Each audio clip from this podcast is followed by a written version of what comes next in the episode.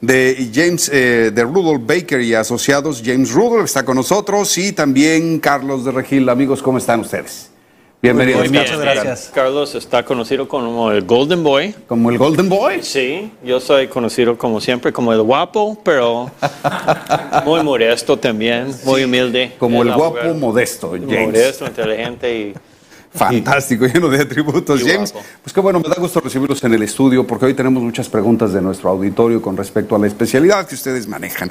Vamos a hablar hoy de la visa de turista extraviada. Qué pesadilla cuando uno de repente revisa su billetera o su bolso como mujer y supuestamente la visa debería de estar ahí y no está. No está, no y te preguntan, oye, pues ¿dónde la perdiste? Si supiera dónde la perdí, allí estaría yo buscándola. La mayoría de las veces no tenemos ni idea en dónde quedó y la angustia empieza porque empezamos a, a pues a pensar cosas tan absurdas como que ya me van a castigar, me la van a quitar para siempre, no me la van a volver a dar, qué consecuencias legales puedo tener, si alguien la utiliza para cruzar un ilegal, qué afectaciones puedo yo tener. Así es que dudas son muchísimas y vamos a empezar con la primera. ¿Les parece bien? ¿Qué pasa si la visa de turista, en este caso, la perdemos o nos la roban? ¿Son dos casos que podrían parecer diferentes o son lo mismo? ¿Es posible conseguir una nueva? Eh, sí, pero es como tienen que pedir uno de nuevo, como no ha tenido uno antes. Tienen que enseñar todos los comprobantes que está establecido en su país de origen. Es un barrio de oro que tienen que guardar. Si está perdido, es una buena idea poder poner una denuncia, un reporte de policía. Eh, si está perdido en los Estados Unidos, puede ser su reporte en los Estados Unidos para comprobar que no está tratando de ellos siempre piensan lo más peor, que como está vendiendo su visa de turista a otra persona. Y por casualidad, si otra persona está usando su visa de turista porque encuentra su visa en la calle, um, obviamente puede ser un problema para ti si ellos están haciendo algo bajo su nombre. Hay muchos problemas, muchas situaciones. Si venga a nuestro bufete, podemos explicar cómo podemos ayudarte. Pero por tiene que hacerlo pronto, porque si está perdido, es mejor hacerlo lo más rápido posible. Ahora, el paso uno, cuando me doy cuenta de que mi visa ya no la tengo en mi bolsa y ya la busqué, ya agoté todas las posibilidades, dices que hay que hacerlo lo más rápido posible. Lo primerito que tendría que hacer yo es que ir al consulado y notificar a las autoridades norteamericanas o ir eh, con las autoridades mexicanas para reportar el extravío y el robo. De, hecho, eh, hay en la página del consulado de Estados Unidos en Tijuana, eh, hay una sección donde uno ahí notifica de la pérdida de su visa, le pide sus datos y automáticamente el consulado ya tiene conocimiento que está extraviada. Y como un paso extra puede acudir al Ministerio Público a levantar también su denuncia y quedarse, quedarse con, con la copia, la original, ¿verdad? Entonces de esa manera se cubre eh, ahora sí completo tanto en México como en Estados Unidos. Eh, inmediatamente, si en ese momento tiene sus comprobantes en orden, volver a hacer su cita, volver a hacer el pago e ir a la entrevista.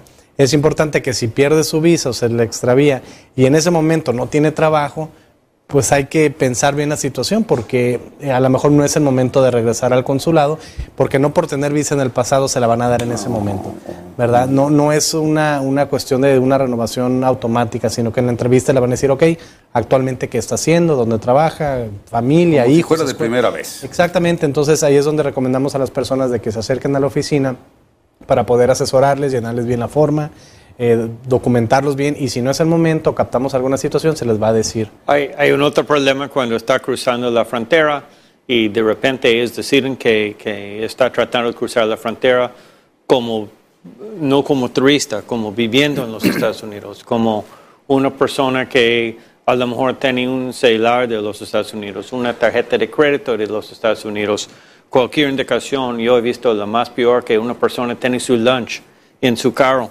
y piensa que, oh, ¿por qué está cruzando? Que está obviamente, trabajando en los Estados Unidos.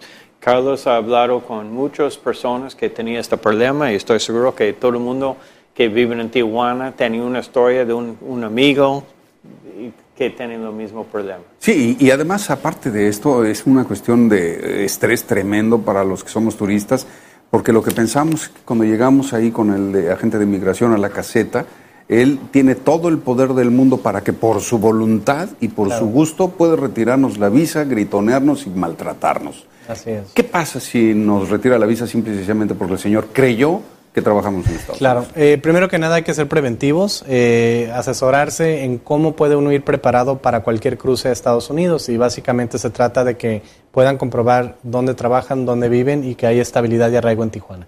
Porque en ese momento requieren tener algún comprobante, no los van a dejar ir por ellos y traerlos. Si no trae nada y hay la sospecha, les van a cancelar la visa y les van a dar un reporte, se llama 275i y relata todo lo sucedido y las secciones de ley por lo cual están justificando la cancelación de visa. En ese momento podemos nosotros leer ese reporte para hacer un análisis de su caso y ver cómo los podemos ayudar a regresar al consulado para solicitar su visa si es que tiene solución. Si realmente fue clara una violación donde le encontraron comprobantes de que está trabajando en Estados Unidos, de que está viviendo, entonces ahí viene una serie de cuestiones de tiempos, de castigos, de que se tienen que, esperar primero antes de regresar. Es toda una serie de circunstancias, no hay ningún caso igual. Por eso eh, la cuestión de la visa, aunque se escucha muy fácil, lleno la forma, hago el pago y voy al consulado, realmente es toda una ciencia que por la experiencia y los miles de personas que vemos cada año, tenemos eh, el tacto de cómo está funcionando y cuál es el criterio que actualmente está aplicando el consulado.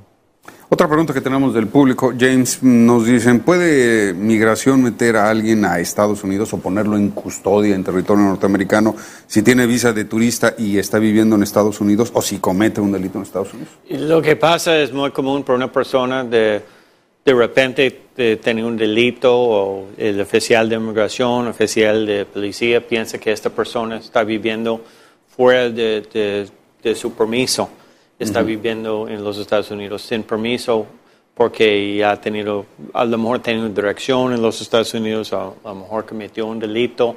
Ya hablamos en la semana pasada de este problema es importante entender que tienes derechos y no tener que formar su renunciación de su turista tan fácil. Es muy importante por marcar la oficina, por tener mi teléfono en su memoria, por ah, saber si su superiente usted si puede marcar por cobrar, no importa, si es un fin de semana, no importa, márcanos y en caso que piensa que va a tener un problema por X razón, uh, está cruzando la frontera, viviendo en los Estados Unidos, pero tener visa turista es muy buena idea por saber las leyes. Si, si tienen que cruzar, si son dos personas en el carro, es un buen chance que pueden separar las dos personas por ver si su historia es igual y hay, hay muchas razones para, para hablar con un abogado por antes, preventivo, un problema, antes de tener este problema. Perfecto. Carlos, una pregunta también.